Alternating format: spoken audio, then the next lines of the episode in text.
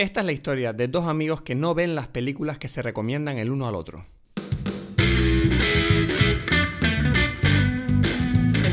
Dime peli. Dime peli.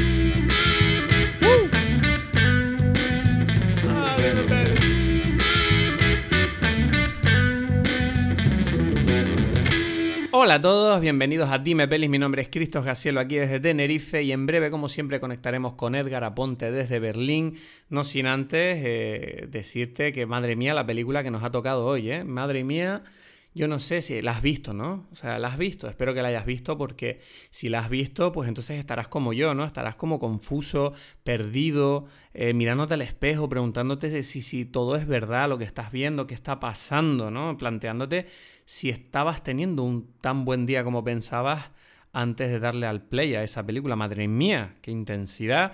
Qué maravilla, ¿no? Esta película que te plantea un reto que, bueno, antes de nada, si has venido aquí buscando respuestas, que sepas que las va a ver, ¿de acuerdo? Vamos a explicar nuestra experiencia viendo la película, nuestra, eh, nuestra confusión, nuestro miedo, pero también vamos a darte lo que quieres, que sé que muchos de ustedes quieren entender esta película y a lo mejor pues no lo han investigado, nosotros sí lo hemos hecho, yo sí lo he hecho, he investigado, he buscado el sentido de esta película y te lo voy a dar en el minuto 34-40, ¿de acuerdo? No te saltes nada, espérate, escúchate esta intro y todo el episodio porque nos ha quedado un episodio muy divertido, así que te invito a que lo escuches entero hasta el final porque de verdad que yo creo que nos ha quedado un episodio muy redondo. Eh, otra cosa que me gustaría avisarte es que hoy la bebida de Edgar, eh, como siempre, se me ha olvidado preguntarle cuál era, eh, la dice en el minuto 48, ¿vale? O sea que tienes que aguantar, que lo dice más o menos al final del, episodio en vez de al principio como solemos hacer, pero bueno, ¿qué quieres que te diga? Así tienes un aliciente para escuchar el episodio entero, ¿eh? Te, te, te quitas de en medio toda la jerga y la conversación de estos dos gilipollas que creen que saben algo de cine y, opinan aquí con micros delante y ya llegas al minuto 48 y te enteras por fin de qué es lo que está bebiendo uno de los dos, ¿eh? Inspirado por la película, que estoy seguro de que es tu momento favorito y que más te llena en tu día. Y bueno, espero que, estés bien. Yo la verdad que hoy me, he levantado con una tos y un pequeño dolor así en el pecho y como siempre, ¿no? He empezado a pensar, vale, lo tengo, lo he pillado, me cago en Dios ya está, me ha tocado. Algo he hecho mal, no me cuidé. Voy a respirar, pero luego recuerdas que, bueno, que pueden ser mil otras cosas, que no pasa nada, ¿eh? Así que deseame suerte. Quiero recordarte que puedes seguirnos en Instagram y Twitter en arroba dimepelis para estar al día de nuestras novedades, curiosidades o escribirnos directamente a dimepelis.gmail.com para plantearnos cualquier pregunta o sugerencia para que la comentemos aquí en directo. Y si te gusta lo que hacemos o lo odias y quieres sobornarnos para que paremos de una vez por todas, recuerda que puedes hacer una donación en paypal.me barra gacielo, g a z i e l o Todavía no hemos hecho el PayPal de Dimepelis próximamente y el link disponible en nuestro SoundCloud y video de redes sociales. No te aburro más, te dejo con la película de hoy, I'm Thinking of Ending Things, dirigida por el grandísimo Charlie Kaufman. Yo ya estoy, yo ya estoy grabando. Yo también, te estoy informando ah. aquí. La luz está bien también. A la luz podría estar mejor, pero bueno, ya. Ya. Tú, tienes una luz buena, una luz que te gusta. No, yo estoy a oscuras. Esto es una mierda. ¿Ves? ¿Ves? Yo pensaba que, que, era mejor así también. Y ahora No, es una mierda, porque te deprimes todo, no lo hagas así. Bueno, pero es que es un poco depresivo. Esta conversación va a tener momentos. No, no va a ser depresiva, hombre. Tienes que venirte arriba, Edgar. No puede ser así. Va a tener momentos ahí donde hay que empatizar con, con personajes que dan tristeza. Bueno, pero no pasa nada. Uno puede ser alegre desde la distancia, ¿sabes? Yo cuando voy caminando por la calle hay mucha gente muy triste. Yo empatizo de lejos. Yo le digo, mira ese, mira el matado ese.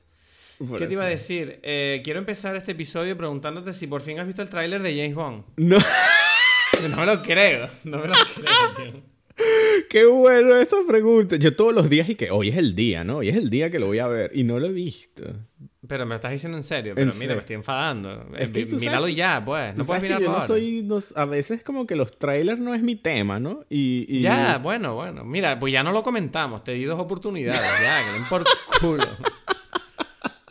Te ves una cosa. Debería, ¿no? Debería verlo, ¿no? Es que me da como, o sea, es como que como, como no opinar de algo así, ¿no? Pero mi opinión es que, bueno, sale Daniel Craig, hay un coche, hay cosas, eh, espías, mecanismos, eh, gente muriendo a balazos y, nosotros hay que aplaudirlo, pues. Sabemos lo que es, ¿no? Yo ya sé, yo, a mí nadie me tiene que convencer de ir a ver una película de James Bond, yo las voy a ver, ¿no? Ya, bueno, yo quería. Yo, esto es un gesto que yo he querido tener hacia ti. de, de, simpatía, de cariño, de amor. De mira, vamos a hablar de James Bond, que es tu mierda, que te interesa a ti.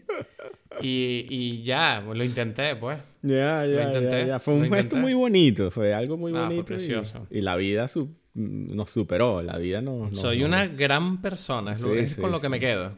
Yo me quedo con eso. Exacto, exacto. Lo has hecho todo bien. No eres tú, soy yo. Ay, Dios. Oye, me estoy riendo mucho esta semana con las cosas que nos están diciendo la gente de, Tenet. La gente. Tú sabes, la gente dice cosas de Tenet. ¿Tú cómo sientes la emoción alrededor de Tenet, no? Ya hemos dicho lo que pensamos de la película, pero tú no sientes... Estoy viendo como muchas eh, opiniones todavía siendo vertidas sobre la película y, y la opinión que yo veo de mucha gente es como, uff, ¿sabes? La gente está diciendo como Dios mío, Tenet es una película muy complicada, es una película muy compleja, es una película que es difícil de entender. Y yo siento que tú y yo lo hablamos en el episodio anterior y yo, estoy un poco ofendido con la idea de, de, que Tenet sea complicada de entender. O sea, quiero decir, es complicada de entender en el sentido de que, de que no está bien explicada, pero no creo que sea una película compleja, ¿no? En ese sentido. ¿Tú, qué, opinas? Nada compleja. Es más, este, yo siento que es como. Tiene el mismo nivel de complejidad que una película de los Piratas del Caribe, ¿sabes? Los Piratas del Caribe 3 con Javier Bardem y tal. es una película que no se entiende. ¿Ah? Te está buscando la ruina diciendo eso. Hay veces que no se entiende. O sea, es como que ya, yo no sé quién, exacto. quién traicionó a quién y este tipo salió aquí entre los muertos, pero ¿por qué? Porque es que antes él tenía una relación con un juez. Es como que, bueno, me da igual, ¿sabes? Quitaron la broma, lo mataron y ya, ¿sabes? Es como Ya, es que, ¿sabes qué pasa? Que es que cuando veo que nos vamos a enfrentar a una película como la que nos vamos a enfrentar hoy y a mí me dan ganas de reírme de Tenet. es que ese es el tema, es como que, ah, bueno, exacto, ustedes creen que esto es complicado, espera ver esta película para que veas lo que es algo que No, no la veas. No, si Tenet te pareció complicada, esta película no la veas porque te vas a traumar. Te vas a, te vas a enfadar, vas a estar enfadado y no vas a saber por qué estás enfadado. Ese es el problema, ¿sabes? ¿Sabes? Es que Tenet es como una película que cuando tú haces el amor con ella, Tenet te da como besitos en la nuca sin avisar y tú estás así como medio, ¿qué pasa que ¿Sabes? Pero esta película es como que te, te folla y después de follar estás como... No sé, debería llamar a la policía. ¿Qué pasó aquí? ¿Sabes? Fue extraño. no sabes si estuvo, si, si fue con cariño, fue algo más feo, ¿no? Bueno, ¿te parece que ya entremos en materia? Yo creo que sí, yo creo que sí. Hay que ¿no? Bueno, hoy vamos a hablar de... Eh, ¿Cómo se llama? Ah, sí. I'm Thinking of Ending Things, eh, conocida en España como Estoy pensando en dejarlo, lo cual me parece un título muy eh, bien traducido. no, yo en, el, en mi Netflix sale como pienso en el final. ¿Qué? Sí. Ese es el latinoamericano, porque en España es Estoy pensando en dejarlo. Para ver, para ver, déjame, déjame. ¿Estás, estás seguro? Pone pienso en el final en Hispanoamérica. Ah, no, solamente pensando, estoy pensando en dejarlo en España, sí, es verdad. Piensa en el final en pues Hispanoamérica. me, Interesante. Me parece, me, me gusta mucho más, estoy pensando en dejarlo. Mm, es que los dos están mal. No está mal, estoy pensando en dejarlo. ¿Sabes por qué está mal? Y ya estamos entrando. Vale, vale, vale. Ya sé por qué vas a decir que está mal, pero no lo digamos todavía porque creo que es un spoiler. Bueno, está bien. Dale, haz, la sinopsis. Pero bueno, supongo que en España han usado esa expresión porque en Latinoamérica no se dice dejarlo, ¿no? Cuando rompes una relación. Mm, buena pregunta. Yo ya estoy como confundido. Quizás no. Ahora que lo dices, eh, creo que tienes razón. ¿sabes? Sí, es verdad que en España creo que se han tomado una licencia muy específica que desvirtúa un poco el mensaje de la película. el título, ¿no? El título tiene como... Sí, porque el que me has dicho de latinoamericano creo que encaja más para todas las situaciones. Pero bueno, en todo caso, eh, supongo que eh, si nos estás escuchando estás apasionado, agarrado a tu silla escuchando esta diatriba sobre el título de la película, pero vamos a empezar a hablar de la propia peli de una puta vez. Con una sinopsis eh, muy buena. Una sinopsis que además te, te aviso que la he escrito yo. Eso, eso, no esperaba. Porque no, no, no, no, era posible buscar una sinopsis decente de esta película. Ok, ok. Vale. ¿Estás listo? Sí. Un conserje de colegio que trabaja desde hace mucho tiempo en el mismo lugar. Una mujer con serias dudas sobre si debería romper con su novio y cómo hacerlo, reconsidera toda su vida durante su primera visita a su suegro. ¿Qué relación tienen y dónde desembocarán sus vidas? Muy bien. Ok. ¿Qué te, pareció? Bastante. O sea, ¿crees que he sabido sinopsear la película de forma decente? Sí, sí, sí. O sea, sí, muy bien, muy bien. Vale. Em, lo primero que me gustaría decir de esta película es ¿qué cojones? ¿Pero qué cojones? no, sé, o sea, yo, a ver, tengo que decir que viendo esta película, eh, obviamente es una película que, al igual que Tenet, tú la estás viendo y estás confundido en algunos momentos, ¿no? Pero esta película obviamente sabe que te va a confundir porque creo yo que es complicado entender de qué va la película. No es fácil, solo con la película. Quiero decir, esta película no es original, es una adaptación de un libro. Eh, y yo creo que la gente que ha leído el libro obviamente va con ventaja. Más que nada porque además la adaptación de Kaufman eh, cambia el final. Entonces, eh, no vamos a decir todavía nada, pero tengo que decir que siento que es una película... Mm, que, que confunde cuando tú la ves. O sea, esto da igual lo preparado que vayas, no creo que haya mucha gente que sea capaz de entenderla del todo. ¿Tú qué opinas? Yo creo que, lo interesante es que es una película que sí, eh, eh, o sea, vamos a poner que, que, te hace, juega con un... hace un engaño, ¿no? De entrada. ¿Sabes? Y, el, y el, el, engaño, por ponerlo de alguna... O sea, bueno, esto es ya metiéndonos ahí como en, profundidades. Es que normalmente uno, si uno escucha el, el, el diálogo, o sea, el voiceover, ¿no? El diálogo interior, los pensamientos de un personaje, ¿no? En una película, uno asume en la medida de lo posible en el cine que eso es las ideas de, esta de este personaje, ¿no? Sí. Y eso es algo que la película te mete en la primera mitad de la película en la, en, en, la mente de esta mujer, ¿no? y, y, en algún momento uno está, empieza a dudar de que, de que uno esté escuchando los pensamientos en la mente de esta mujer. Y eso ya es el, ese es el primer ya engaño donde uno, eh, donde te rompe con los esquemas que uno a los que uno está acostumbrado como, como espectadores. Si tú me dices que esta persona está pensando esto y el título de la película es Estoy pensando en dejarlo, ¿no? Es como, y ella lo dice y está explicando por qué, tú crees que eso es así, que esta mujer tiene un, estas ideas y de repente empiezas a dudar, ya va. Yo no creo que la película te esté engañando necesariamente por poner a este personaje, porque el problema del personaje no es que lo que piensa no es de ella, es que el personaje en sí no es lo que parece ser. Entonces, claro, yo no creo que la película esté haciendo una gran trampa en ese sentido. Sí, lo yo no siento que es una trampa como para engañar, sino porque... No, no, claro. Por, por, exacto, sino más bien en el sentido de lo, de lo usual, ¿no? De, que si tú, si tú te, dejas llevar por ese lado, de repente vas a estar... Vas a estar necesariamente confundido, porque es como, ya va, esto no es lo normal en, en una película, ¿no? Claro, a ver, yo te voy a decir una cosa, te propongo una cosa. Yo creo que yo, tú sabes más o menos la verdad, ¿no? De la película. Tú sabes lo que significa, ¿no? yo siento que, decir una verdad es como ser muy... Vale, pero, vale escúchame, escúchame. Hay una verdad. Hay una verdad que es la del libro, que está bien explicada, y Kaufman ha explicado la película. Le lo explicó en una entrevista. Pero, yo te propongo una cosa. Vamos a empezar hablando de lo que nosotros hemos sentido viendo la película, y luego hablaremos sobre lo que puede significar la película para Kaufman y eh, respecto al significado original del libro. ¿De acuerdo? Vale.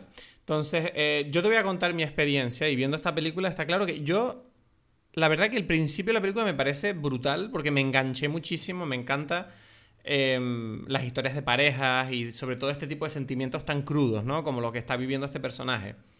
Eh, que, bueno, no tiene realmente nombre porque tú ves que empiezan a surgir esos pequeños detalles que te hacen sospechar que algo raro está pasando, como el hecho de que ella dice que estudia una cosa, luego resulta que dice que estudia otra, luego ella se llama de una manera pero en su teléfono aparece ese mismo nombre y luego de repente la llaman de otra forma. eh, tú ves que todo el rato hay pequeños detalles, ¿no? Hay personajes que de repente cambian de apariencia eh, y los comportamientos son extraños. O sea, hay como un montón de cosas que a ti te hacen dudar de la veracidad de las imágenes que estás viendo en esta historia, ¿no? Y la impresión que yo tenía, te voy a dar mi opinión, es que viendo la película yo pensé, vale, yo creo que esta tipa sufre demencia y estamos viendo eh, su punto de vista cómo ella se desarrolla, porque claro, todo el rato tú estás viendo que en la película hay como pequeñas elipsis, ¿no? En el tiempo o en las conversaciones incluso, y uno, yo tenía la impresión de que la tipa no solo no, eh, eh, estaba como desenganchada de la realidad, pero aparte de eso, yo sentía como que ella también estaba como teniendo problemas a la hora de recordar las cosas. Claro, tú ves que ella de repente eh, se encuentra en una habitación con un personaje envejecido y tú dices, vale, en realidad lo que pasa es que esta tipa está nadando en sus memorias y de repente se encuentra, tiene como pequeños momentos de lucidez con los que conecta con la realidad y está como volviendo a un sitio determinado. Tú no sabes si la realidad es lo otro o eso, pero la cuestión es como que ella está saltando dentro de su propia memoria y es lo que yo sentía, que digo, vale, esta tipa está loca. O sea, esta tipa está loca y está ahora mismo sufriendo. Ella está sufriendo porque ella no está intentando navegar con normalidad esta demencia o lo que sea que le está pasando y no lo está consiguiendo porque tú la ves que está sufriendo todo el rato. Em, ¿Qué pasa?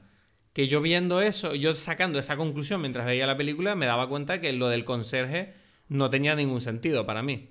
Y yo sospechaba, digo, bueno, puede ser que el conserje sea Jake y que en realidad lo que está pasando es que Jake es mayor, es el que la cuida e, e, y, ella está viendo como Jake de alguna manera está frustrado con ella porque a él le cuesta mucho lidiar con, el hecho de que la mujer que ama está sufriendo esta demencia, ¿sabes? Y, de hecho al final, cuando ella está en el, en el colegio y se lo encuentra, tú ves que ella ni siquiera le reconoce y tú ves que él está súper afectado. Y yo pensaba, vale, Jake ahí está sufriendo porque ve que la mujer que quiere, pues de repente ya no sabe ni quién es él, ni lo reconoce, él le está ofreciendo las pantuflas, de hecho ahí puede ser que estén en casa, ¿sabes? Entonces, claro, yo la sensación que yo tuve era esa, ¿sabes? Y, dije, bueno, más o menos, te estoy resumiendo mi sensación, es eso. Yo sentía que esta película era un poco un viaje dentro de la locura de una persona que tiene problemas mentales, que a lo mejor ni siquiera es joven. Puede ser que esa persona sea mayor y tiene a su lado a su pareja que ella, al mismo tiempo que está pensando en si debería dejarlo con él, en realidad no se da cuenta de que a lo mejor llevan casados 50 años y él está cuidando de ella en los últimos momentos de su vida. Esa es la sensación que yo tuve viendo la película. Ok, ok, ok. Eh, ¿Tú, qué, ¿Tú qué sensación tuviste o qué conclusiones sacaste de lo que estabas viendo? Mm, o sea, bueno, no sé, tú me puedes interrumpir en todo momento porque es algo que no, no, tiene como una... No, no, no, me refiero, no hace falta que tú me digas una historia como yo te he dicho, simplemente dime mm, qué sentiste o qué te gustó o qué no te gustó. o sea, bueno, sí, por eso, es como que mm, sentí al principio, o sea, está claro que es una persona que está deprimida, ¿no? Eso, eso es algo que, que, está ahí en la película, ¿no? Presente desde el principio, porque es como que eh, tiene una idea como no, no, feliz, ¿no? Cuando ella dice, estoy pensando en terminar, eh, eh, ella también está diciendo eso desde un punto de vista, ella dice que con una vez que una idea como esa entra en tu cabeza, es difícil dejarla, ¿no? Él dice como que se te queda ahí pegada y tú no puedes ver otra cosa que eso. Entonces es como una persona que está eh, dándole vueltas, eh, eh, que tiene dando vueltas en la cabeza la idea de terminar, ¿no? Y de, y de, llegar a un final, ¿no? O sea, como que en principio está claro que hay como una, una incomodidad con, con la situación actual, digámoslo así, ¿no? Eso es como la idea principal de esta película que mueve todo momento. Curiosamente, siento que es importante que el personaje de Jake parece saberlo también.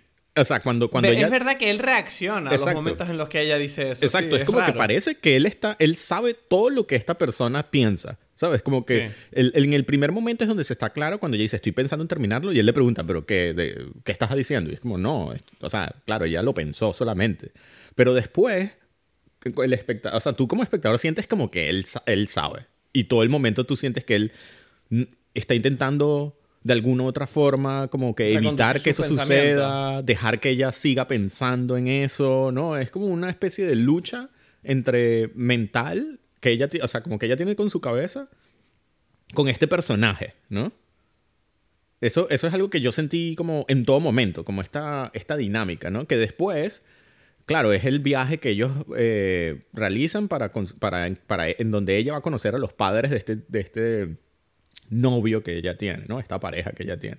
Entonces, yo sí sentí algo parecido a ti cuando están en la casa de los padres, en, el, en una sensación de, bueno, pareciera que esto es más bien las emociones que tú sientes más que una realidad, ¿no? Es como otra vez, es como, como una persona siente eh, este tipo de experiencia, ¿no? De, ok, esta mujer como es, la madre, y la, y la exagera un poco en su, en su percepción, ¿no? Como que está como loca y está como enferma y, se va a morir en cualquier momento. Y, yo siento que y ves como que también ella ve como a su pareja como un poco como, como mira cómo la cuida o mira cómo hace esto, ¿no? Todo, como que cada detalle se vuelve como un poco más grande, ¿no?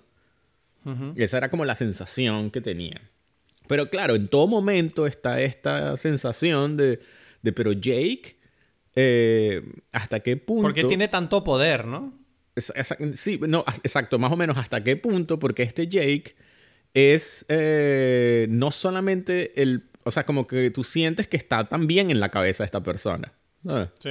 Y sientes que, en realidad pareciera que los personajes todos están ah, comunicándose a nivel casi que mental, ¿no? No a nivel hmm. de la conversación, sino a nivel de lo que piensan, ¿no? A pesar de que uno solamente escucha los pensamientos de ella. Entonces, ya, dime, dime. Bueno, esa, esa sensación, ¿no? Eh, es la que domina para mí toda la película, ¿no? Esa es la, si hablamos solamente de sensaciones, ¿no? Eh, después viene, claro, mientras va avanzando la película, ya la, la, lógica narrativa empieza a perder un poco de sentido, ¿no? Y entonces ahí estamos ya como enfrentándonos a, ya va, pero esto qué significa, ¿no? O sea, ¿qué, qué es esto, ¿no? Porque estoy teniendo la sensación, está clara, pero, pero entonces ya se convierte en algo de idea, ¿no? Y entonces, pero ¿cuál es la idea que, que, que, estoy, queriendo aquí entender, ¿no? ¿Sabes qué pasa? Que hay una parte de la película que a mí me parece arriesgada, que es... Mm, hay ciertas partes, ¿no? Tanto en la ida como en la vuelta de la visita a los suegros, donde los personajes se ponen a hablar de cosas Em, intelectuales, ¿no? De obras, de poesía o de, cine o de lo que sea, de arte en general. Y es verdad que hay momentos donde realmente entran ellos en unas conversaciones que además son bastante profundas y complejas, donde yo sentía como que, wow, eh, aquí me están perdiendo un poco, porque digo, vale, este cambio de tema tan brusco, digo, ok, entiendo que estoy todavía jugando, nadando en esta incertidumbre, pero sí que yo sentía como, ok, realmente está jugando fuerte la película intentar mantener mi, mi, interés, ¿no?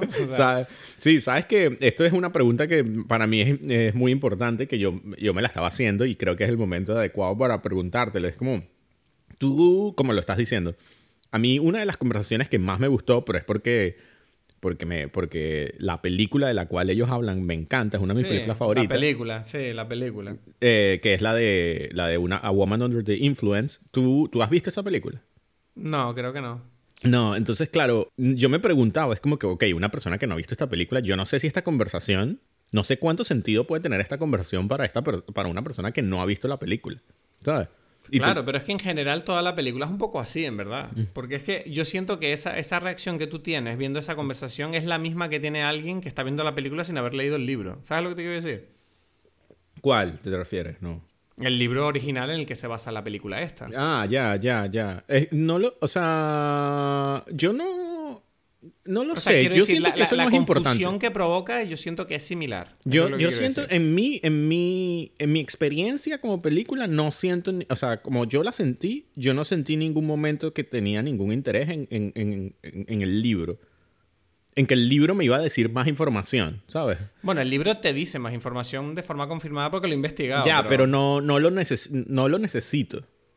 No, yo tampoco lo necesito, excepto para decir, ok es que, ¿sabes qué pasa? Que yo acabé esta película, tío, y yo de verdad que me sentí gilipollas. Quiero decir, aunque yo he montado mi propio puzzle con las piezas que me dio la película, yo acabé la película y me sentí un poco subnormal. Porque, porque dije, eh, ¿qué cojones es esto? Sobre todo el final, con el tema este de, del ballet, ¿no? Cuando la película ya entra auténticamente en un terreno muy psicodélico, muy onírico, con el tema de la parte del baile y esa parte melodramática donde eh, un personaje pues fallece de forma teatral eh, y luego vemos ese discurso aceptando un premio Nobel eh, de, de, Jake y que ahí acaba la película que dices, ok. Es gracioso. Em, es gracioso cuando entiendes el sentido, pero yo no lo entendí en su momento. No, pero, ves, yo, yo siento. Yo, te o sea, yo sentí una confusión absoluta que yo decía, vale, qué cojones. O sea, al final yo ya estaba en plan de, vale, qué cojones estoy viendo, ya no entiendo mm. nada. Para, final, para mí al final mi cabeza ya estaba patinando 100%. Yo, yo, te he dicho, yo te he dicho, esta conversación la hemos tenido mil veces eh, y siempre la seguiremos teniendo, que es que yo siento que, que, yo te he dicho a ti que tú tienes que, o sea, digo, tienes, no lo sé, haces lo que te dé la gana, pero como que yo, pues. yo te digo que, que como que puedes hacer las paces con el no saber y como que tú poco, ¿sabes? Como Simplemente... Sí, es verdad que yo peco mucho de eso, ¿no? De querer tener el control sobre lo que entiendo de lo que estoy viendo, pero... Exacto. Porque, porque incluso en, este caso, en esta película, está muy claro que de entrada, por lo que yo te digo, por estos juegos que, que está haciendo Charlie Kaufman, es mm. como que, mira, esta película no pretende, pretende confundirte, ¿sabes? De entrada. Entonces es como que. Claro, sí. Entonces es como que, ok, no me siento mal porque ya sabes que la película está haciendo esto. Entonces es como. Ok. Sí, supongo que esto, mi reacción yo creo que es más problema mío, ¿no? De que tengo un ego que me, me molesta cuando no entiendo las cosas, pero... pero, claro, pero en este caso es algo que, que, te digo, él mismo te está diciendo casi de entrada, es como que no lo, no te, no, o sea, no esperes entenderlo. Ya, pero es que yo, yo cuando veo estas cosas, yo siempre la sensación que tengo cuando salgo del cine es como, bueno, obviamente he sido el único que no ha entendido qué cojones está pasando, ¿verdad? Todos ustedes han entendido toda esta mierda porque soy un imbécil que no ha visto suficiente cine, no ha leído suficientes libros y ahora estoy enfadado. Entonces, claro, yo me empiezo a dar puñetazos en la cara hasta que eh, investigo, leo y me informo y ya vengo aquí al Dime Pelis a hacer un podcast eh, preparado para explicarle yo a la gente eh, de qué coño va la película porque yo hice trampas, leí las chuletas y entonces yo ahora quedo como la persona inteligente. y yo tengo esa necesidad, ¿no? De que la gente que nos escucha sienta que yo tengo algo que aportar a sus vidas. Pero no, la realidad es esa. Yo voy a, ser, voy a ser honesto, voy a decir la verdad. Yo vi esa película y estaba con ganas de pegarle a la pared diciendo, soy un imbécil, soy un idiota, no, no entiendo por qué tengo un podcast de cine. ¿Qué coño hago yo grabando mis opiniones cuando no sé qué coño acabo de ver, ¿no? y nosotros explicando Tenet, ¿sabes? Y es como... no, pero ves, la diferencia es que Tenet, aunque no la entendí del todo, no era una cuestión de no entender la... O sea, es lo que tú dijiste, que si tú entiendes el, concepto de la película, es decir, hay un malvado que quiere destruir el mundo, hay un malo que lo quiere salvar, hay una dama en medio que también tiene sus propios intereses y todo al final se resuelve de una manera que más o menos tú no entiendes los detalles, pero entiendes qué ha pasado. No entender esta película hace que esta película sea mala. Pues yo creo que no. Y claro. Y, es un no, además, que es al contrario que Tenet. Porque yo siento que Tenet, el atractivo que tiene, radica en las sorpresas que pueden deparar los mecanismos de la historia, es decir, la, inversión temporal. Claro. Si la inversión temporal no está bien explicada y los hechos que produce tampoco, las sorpresas fallan y por tanto el, interés o el atractivo de la película para mí de, eh, flojea. En cambio aquí, la sensación es que eh, lo importante son los temas tratados y, cómo te hacen sentir y hasta qué punto eres capaz de conectar con ellos. Y ahora lo digo, al igual que el conserje. Es decir, el conserje está intentando conectar con estos personajes y la película está intentando, yo creo, que tú te enfrentes a lo, a lo, mismo que está haciendo el conserje y veas hasta dónde eres capaz de llegar. Yo siento que, la, que por eso, que es curioso porque los dos hablamos y sentimos exactamente lo mismo. La emoción que evoca la película está demasiado clara. Entonces es como, o sea, nosotros entendimos y que, ok, hay como una depresión, hay una situación como un, un ¿cómo es? Un declive psicológico y emocional, ¿no? Y eso está como clarísimo. Bueno, un declive, un, declive de, realismo. No sé si de realismo, sino como, o sea, de, eh, de lógica. No, eh, emocional, ¿no? Es algo que no es, no es agradable, no es feliz, es una depresión, es una persona que está pasándolo mal, ¿no? Y, claro, lo gracioso es que nosotros estamos acostumbrados como, como espectadores y por eso es como un juego que él hace, es como que a pensar y que, pero ¿quién es el que está mal? Y estás como buscando, queriendo entender, porque en principio tú crees que es ella y después es como que, pero Jake... Mm. Parece que tampoco está bien, ¿no? O sea, es como que... Sí, no, Jake no, Jake no está nada Exacto, pero... De hecho, te das cuenta sobre todo a la vuelta de la casa donde que es Jake se empieza a venir abajo, ¿no? Con, con la visita esa a la heladería, donde tú ves que Jake no está bien y luego de repente se obsesiona con ir al colegio ese. y tú ves que luego pasa todo ese tema, ¿no? Exacto, entonces es como que nadie está bien, ¿no? El, el, el, el, conserje tampoco está bien, ¿no? Entonces tú empiezas a darte cuenta y que, ok, esto va de no estar bien, ¿no? Algo así. Y es como, ok, eso ya, ya lo estoy entendiendo, ¿no? Y es como, pero ¿quién? O sea, ¿a qué se debe no estar bien? Eso es entonces la otra cosa que uno empieza a entender. O sea, ¿por qué estos personajes no están bien? y todos tienen algo que ver, ¿no? O sea, ¿y por qué? Entonces es como que uno complementa al otro, ¿no? ¿Sabes qué pasa? Que Charlie Kaufman eh, es un director que yo creo que me molesta no haberme dado cuenta de que él iba a jugar a eso, ¿sabes? Porque Charlie... no, pero me molesta porque a mí Charlie Kaufman me encanta. Como escritor, creo que es, creo que es mi guionista preferido. Eh, y aquí quiero meter esta anécdota. Eh, yo estuve en el Festival de Cine de San Sebastián hace unos 4 o 5 años y él estuvo ahí y me lo crucé por la calle. Él lo tenía como a dos metros. Y él estaba solo, o sea, delante del Hotel María Cristina en San Sebastián. Y él estaba ahí y es como que mucha gente no lo reconoció, pero yo lo vi y fue como que casi me hice caquita en los pantalones, ¿no? Y, no, y, tengo que confesar que, al igual que el conserje de esta película, yo en ese momento no tuve los cojones de ir a decirle nada. Y me molesta y me arrepiento todos los días de no... Porque, ¿sabes? Uno cuando ve a un famoso, lo primero que piensa es como, ah, seguro que le están molestando siempre y a lo que le apetece estar tranquilo. Pero me arrepiento de no haber ido y simplemente darle la mano y decirle, oye, me encantó. Tú, las películas y los guiones que tú has hecho me cambiaron la vida. De verdad, muchísimas gracias por lo que has hecho. Por muchas veces que se lo hayan dicho, ¿sabes? Yo estoy seguro que siempre es agradable que alguien te diga algo, así y me habría gustado poder decírselo porque es un tipo increíble. O sea, la primera película que yo vi escrita por él, obviamente, mucha gente la conocerá es Eternal Sunshine of a Spotless Mind, que es la de, bueno, en España la llamaron Olvídate de mí, que es una mierda de título. Eh, pero es una película que para mí es increíble porque fue una de las primeras películas que yo vi que, que yo sentí como que esa película, yo me siento tan reconocido en esa película que es terrorífico para mí. Sobre todo porque yo, yo estuve con una mujer que es igual que la mujer que sale en esa película. Igual. O sea, me da miedo lo mucho que se parece el personaje. Y, y luego Adaptation también es una película que me pareció, vamos, me folló la cabeza, esa película es increíble que les recomiendo que la vean y vamos a hacer un episodio de Dime Pelis algún día de Adaptation, lo tengo seguro.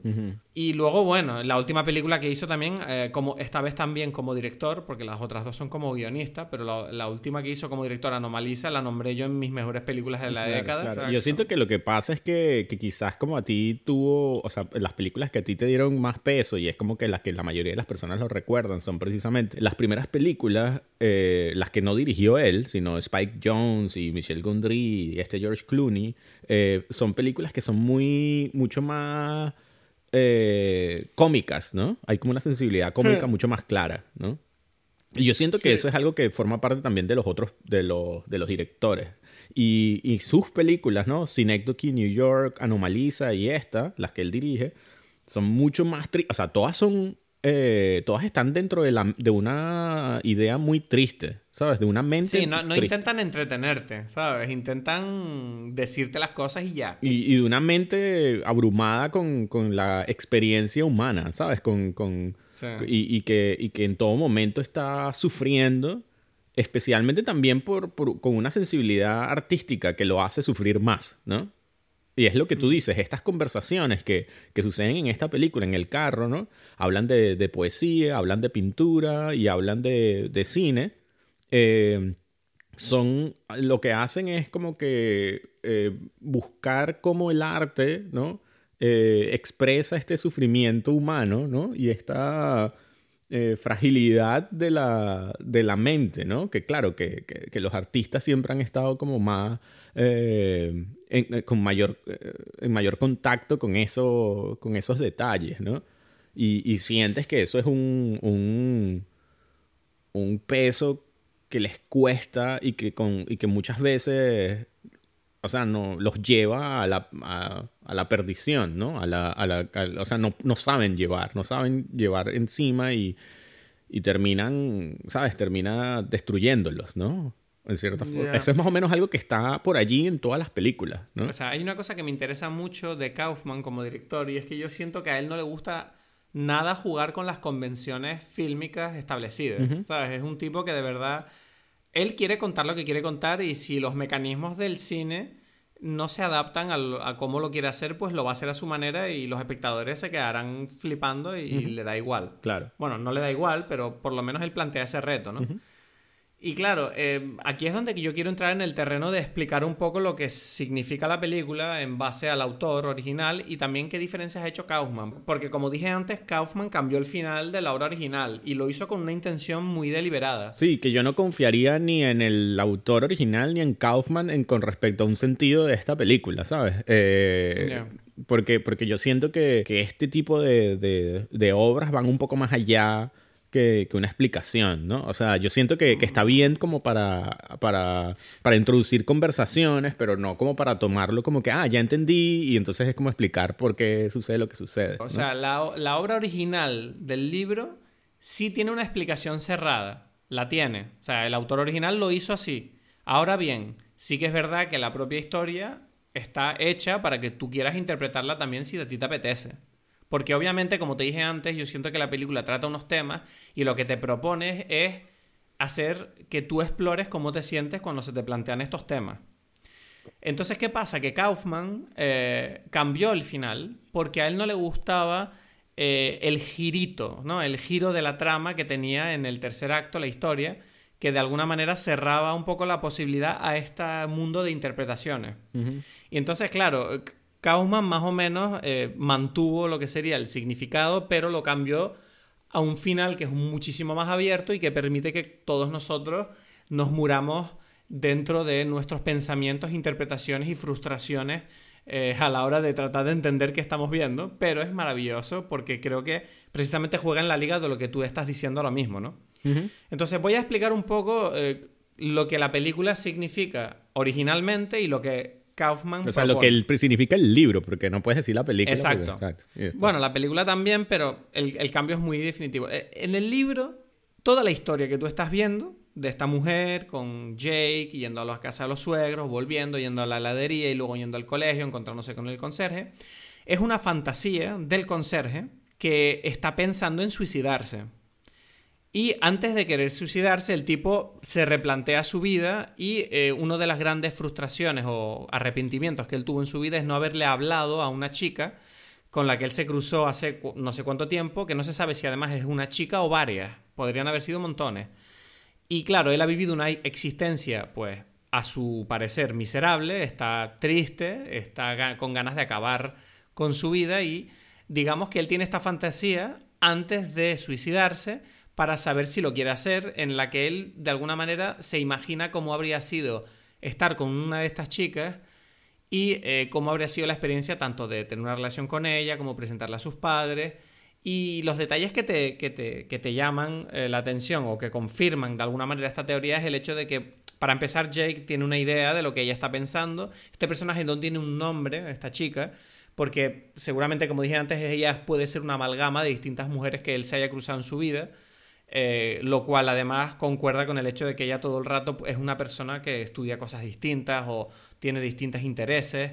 Eh, además de que tú puedes ver perfectamente cómo la experiencia con los padres le afecta muchísimo porque es él, son sus padres como él los ve.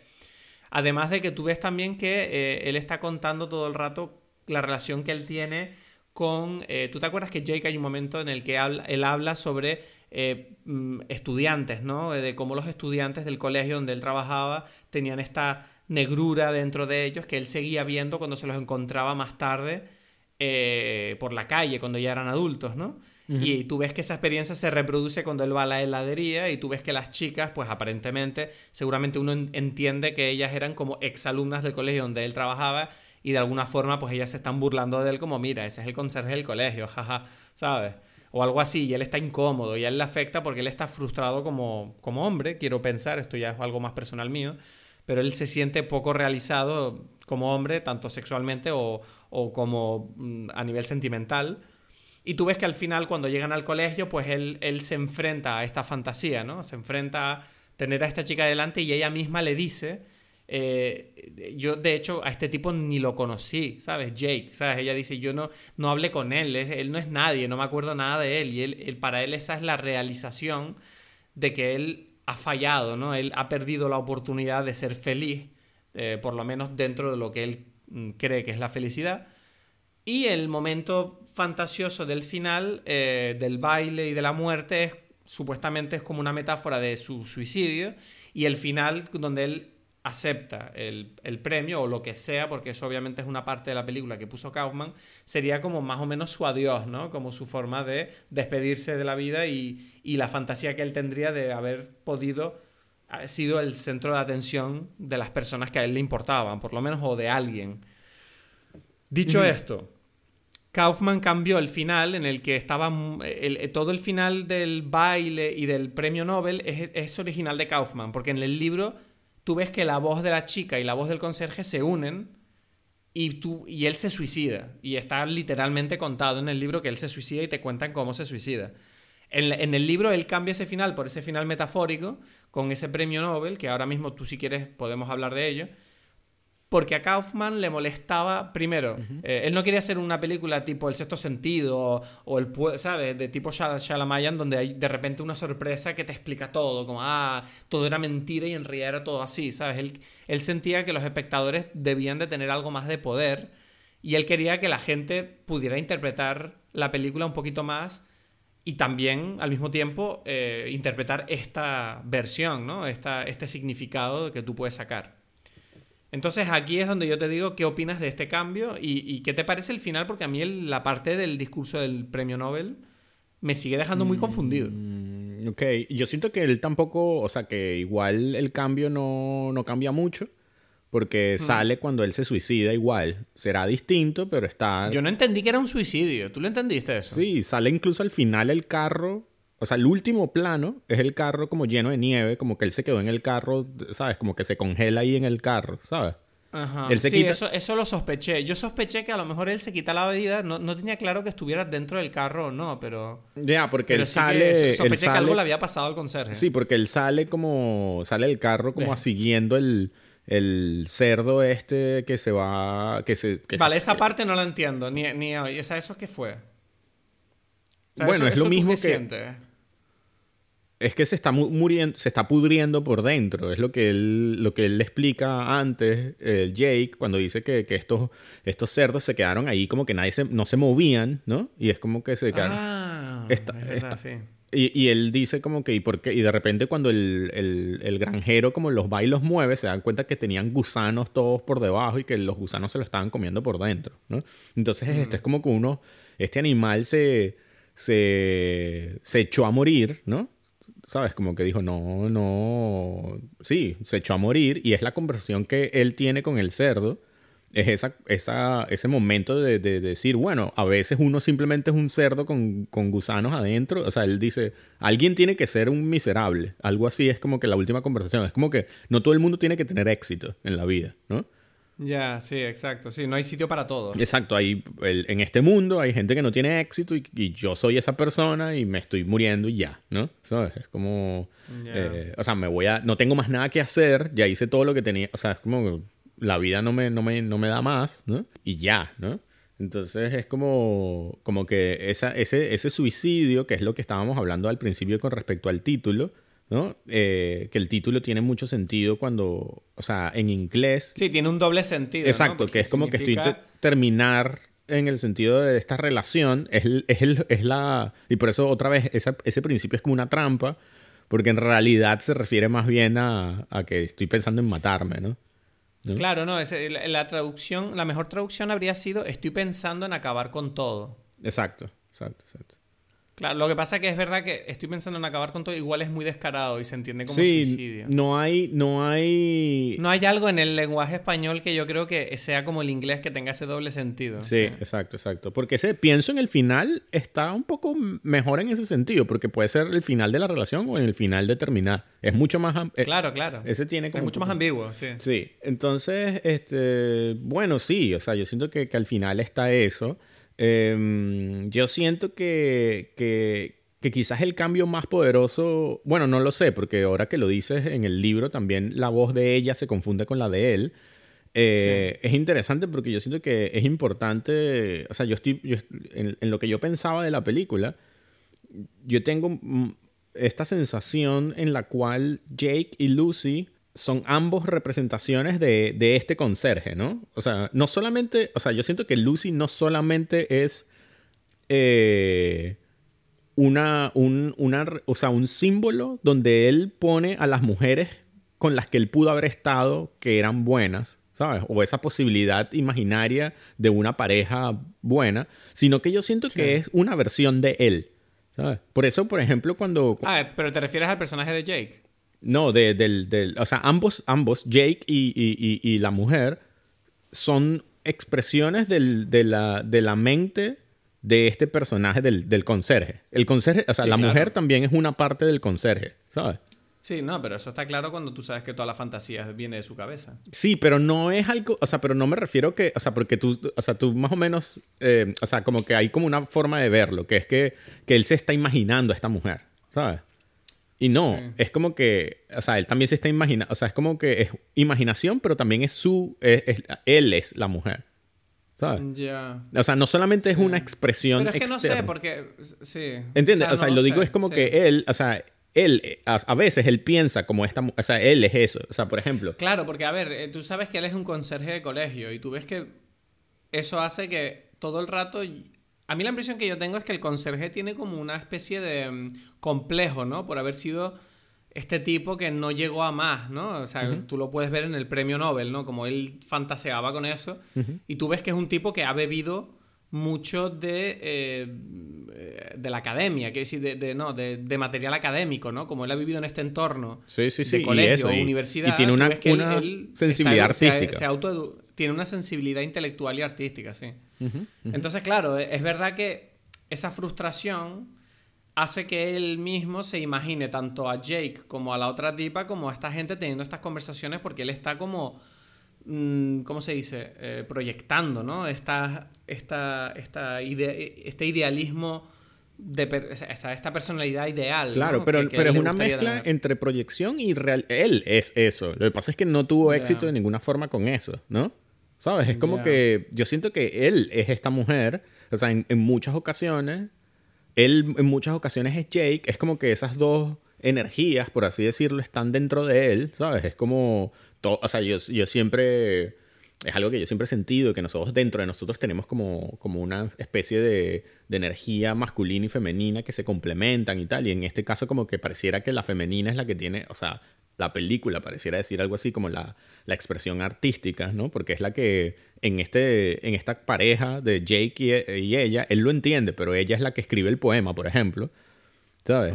Eh, ¿Sabes? Ese poema que, que, que él dice. Sí, sí, sí. Eh, él después dice, esta es mi vida, ¿no? Y es como que, bueno, ahí es donde tú dices, o sea, eso es lo que él siente, el...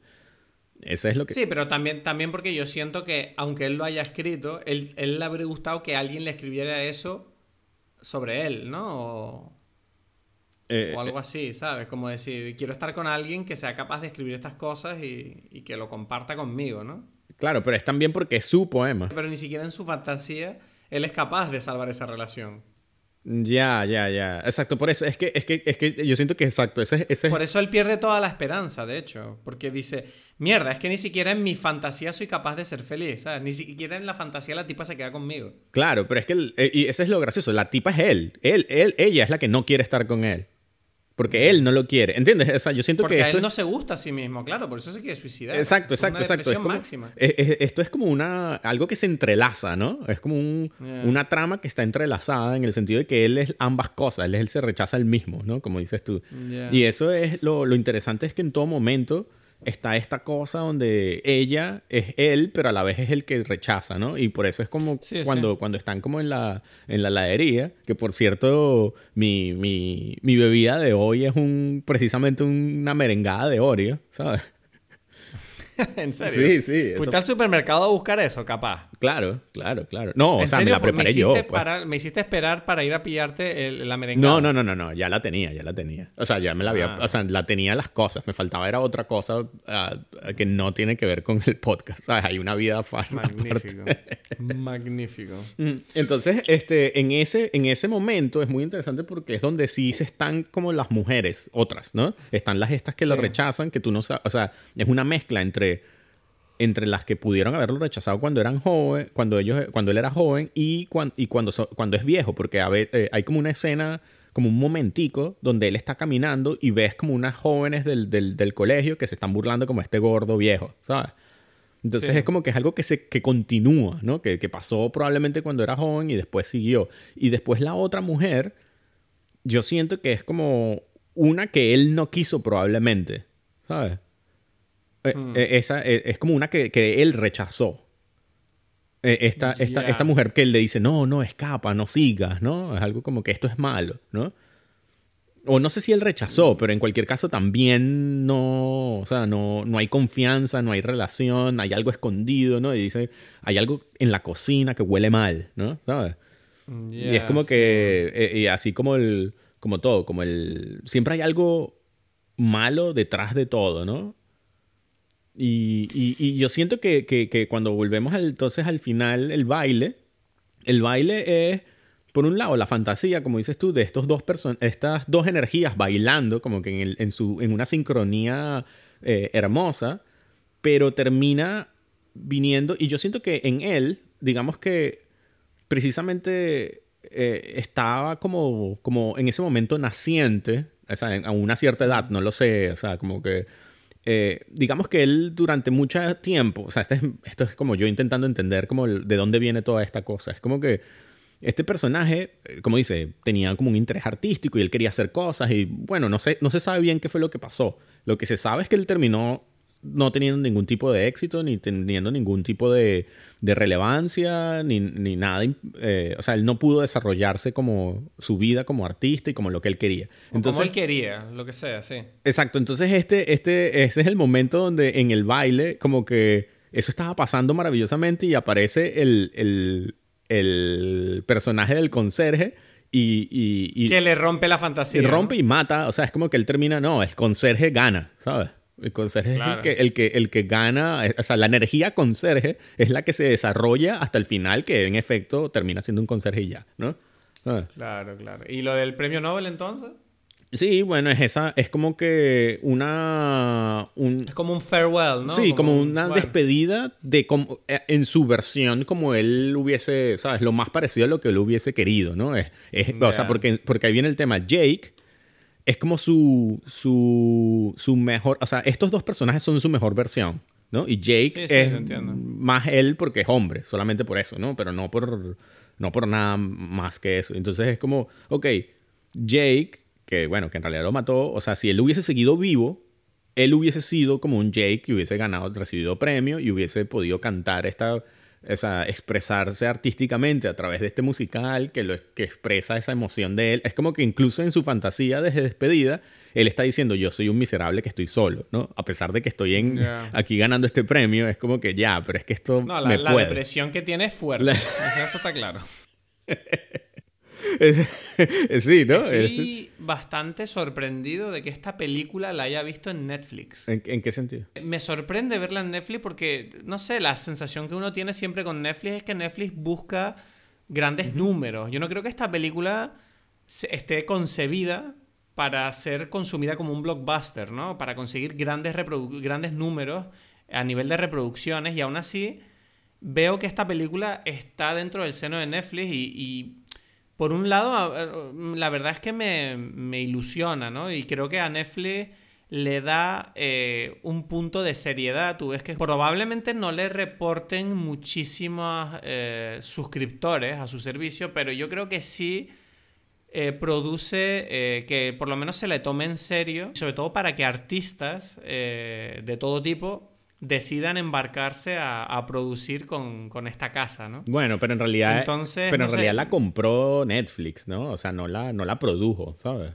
Bueno, vale. O sea, igualmente, me quiero decir, que Netflix apueste por este tipo de proyectos a mí me parece sorprendente, no me lo esperaría, la pero verdad. Pero ya lo he hecho. Ya sé que ya lo han hecho, cojones, pero no significa que no me sorprenda que esta película esté ahí. Claro, pues. pero eso, eso, eso me, me, parece interesante que, que como que, que, que, es algo así como que, que tiene que hacer Netflix para que, para que su imagen termine de ser como que, bueno, sí, esto, esto, o sea, ¿sabes? Como que eh, sacaron la película de Orson Welles, ¿sabes? Eso lo hizo Netflix, dio el dinero para, para, para reconstruir la película no terminada por Orson Welles, hicieron Roma, pero bueno, pero en cualquier caso, es, algo, es interesante que tenga, que, que gracias a Netflix, ¿no? Es como que la gente tenga un acceso a, a este tipo de películas. Y sobre todo me parece interesante que salga en Netflix porque yo creo que esta película en salas habría pasado bastante desapercibida, pero creo que en Netflix, al tenerla a solo un clic de distancia, la gente va a caer con más facilidad en esta trampa mental. ¿Tú crees? yo, siento que Netflix es tan grande también. O sea, yo, yo, yo he... No, pero, pero está muy bien, la promueven mucho, la he visto en todos lados. No, pero te la promueven a ti. Ya, ya lo sé, ya lo sé, ya lo sé que es personalizado, pero igualmente el hecho de que esta película esté a un clic de distancia, o sea, imagínate, el boca a boca funciona mucho más con streaming. Porque a ti te dicen que esta película es buena y lo único que tienes que hacer es, si haces caso a esta persona, es hacer clic. En cambio, cuando es en sala, tú tienes que salir de tu casa, ponerte un abrigo, ir allí, pagar, sentarte, ¿sabes? Comprar las palomitas. No, en cambio aquí es como si yo te digo, esta película es buena. Netflix automáticamente ya te hace el resto del trabajo, ¿sabes? Como, mira, tú ponte aquí en el salón de tu casa, Yo siento que, que, algo que yo que cada vez me sorprende es como hay tanta eh, tanto contenido en Netflix o en este tipo de cosas que cuando yo menciono esto a, compañeros que se supone que estarían interesados a verla, amigos, o lo que sea, es como que ni siquiera saben qué es, no saben, y es como que no va a entrar ni siquiera en la lista, ¿sabes? No, pero eh, ves, no saben lo que es o no lo ven en su feed, pero a mí me gusta porque tú le dices eso y de repente él la ve, o sea, él la puede buscar, ¿sabes? Quiero decir, aunque él, él consuma otro tipo de contenido, si tú le comes, si tú le convences, él la va a buscar, ¿sabes? Y de repente Netflix va a decir, ah, a este tipo ahora le gustan estas películas, pues toma, te vamos a enseñar para películas de este tipo. Entonces, en ese sentido, estoy contento de ver que esta película esté ahí. Sí, yo quería decirte que, algo que me gustó mucho de la película son muchas cosas y bueno, en este sentido, conectando con lo que tú estabas diciendo de que claro, es una película pequeña porque solamente está, es muy, o sea, está es que si en el, mucho en el carro, ¿no? Hay como escenas muy largas allí y en, la, y en esta casa y poco más, ¿no? Es como una, una película poco, o sea, que, que, que igual tuvo un dinero... Pequeña, sí. Pequeño. Avanza. ¿Qué? Pero no, la, a mí me gustó mucho la fotografía, que es de este director polaco, director de fotografía polaco que este, hizo la, la foto de mm, eh, Cold War y de, y, de Ida, ¿no? Que son películas geniales, ¿no? Y, y, es interesante porque algo que, que, a mucha gente le puede llamar la atención es que esta película tiene el formato este de cuatro tercios, ¿sabes? Que es como cuadrado. Es verdad, no hemos hablado del formato. Me encanta ese formato. Claro, claro, claro. Y este formato también pega mucho con, como con la claustrofobia que, que uno siente. Estos personajes están como encerrados en este, en este cuadrado, ¿sabes? Es que a mí me encanta ese formato y, te digo, siempre... Tú sabes que yo empecé a hacer peliculitas en el móvil, ¿no? Y mis, y mis vídeos siempre eran cuadrados. Y siento que ese, ese enclaustramiento siempre hace que lo que hay dentro cobre mucho más interés. No sé por qué. Yo no sé si es que el formato 235 típico del cine como que da tanto aire que uno siempre siente como que la vista de la gente se distrae mucho y me gusta mucho cuando hay películas que utilizan este formato, como por ejemplo una serie que ha utilizado ese formato de una forma muy interesante es la de mm, ¿cómo se llama? La de Julia Roberts. ¿Qué serie es esta? Eh, Homecoming. Homecoming. Esa serie está muy bien utilizado el formato, es perfecto, ¿sabes? Sí. Y, se la recomiendo a la gente que la vea, eh, por lo menos la primera temporada. Y, bueno, entonces no sé, me encanta que en esta película, cuando, cuando vi que la película empezaba con ese formato, dije, uff, esto me gusta muchísimo. no sé por qué, este formato tiene algo que a mí me, me, me, me pone muy cómodo. Sí, sí, no, y está muy bien utilizado. Y este director de fotografía es uno de, de los grandes directores, o sea, con estas pocas películas que ha hecho. Eh, la de Cold War, por ejemplo, me parece una fotografía espectacular, ¿no? Y esta también está muy bien.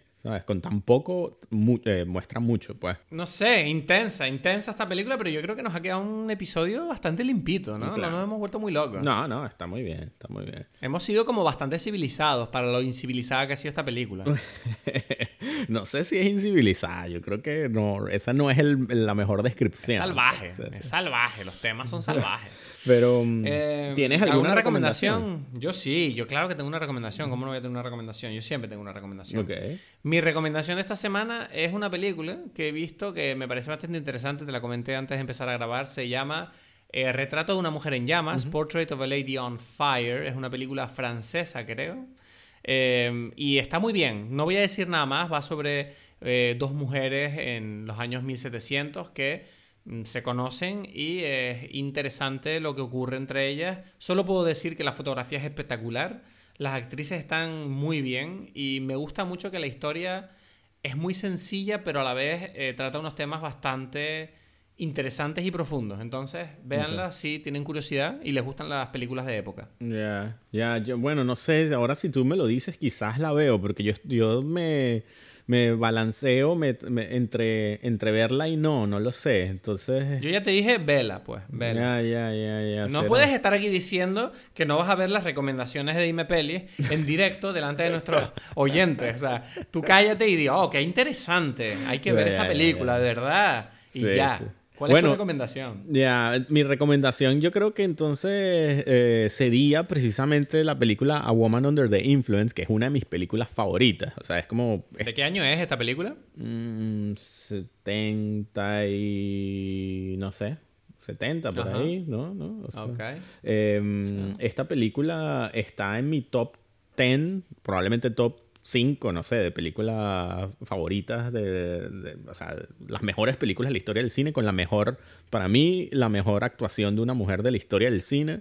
Y, mm, y, bueno, o sea, por lo menos con la excusa de poder entender la conversación que tienen estos personajes en, eh, en esta película de I'm Thinking of Ending Things, por lo menos con esa excusa vale la pena verla, ¿sabes? Vale, vale, vale. Pues igual me lo planteo yo, ¿ves? Yo Igual, qué interesante, Edgar. Mm. Voy a intentar ver esta película esta semana. Es mentira. Pero lo digo eh, aquí en directo en Dime Pelis que la voy a ver para que la gente quiera verla, Edgar. No puedes estar aquí desanimando a la gente. Que no, que no lo hagas. Pues, muy, mal, muy mal. En fin, vamos a cortar ya el episodio antes de pelearnos. Ok. Bueno, ya tienes las cosas más claras, te sientes mejor. Bueno, yo creo que nos ha quedado un buen episodio, ¿no? Yo me lo he pasado bien grabándolo, espero que te hayas pasado igual de bien escuchándolo. Déjanos un comentario en redes sociales, dinos qué te pareció. Y recuerda que la semana que viene nos vemos, ¿dónde? Aquí, en Dime Peli.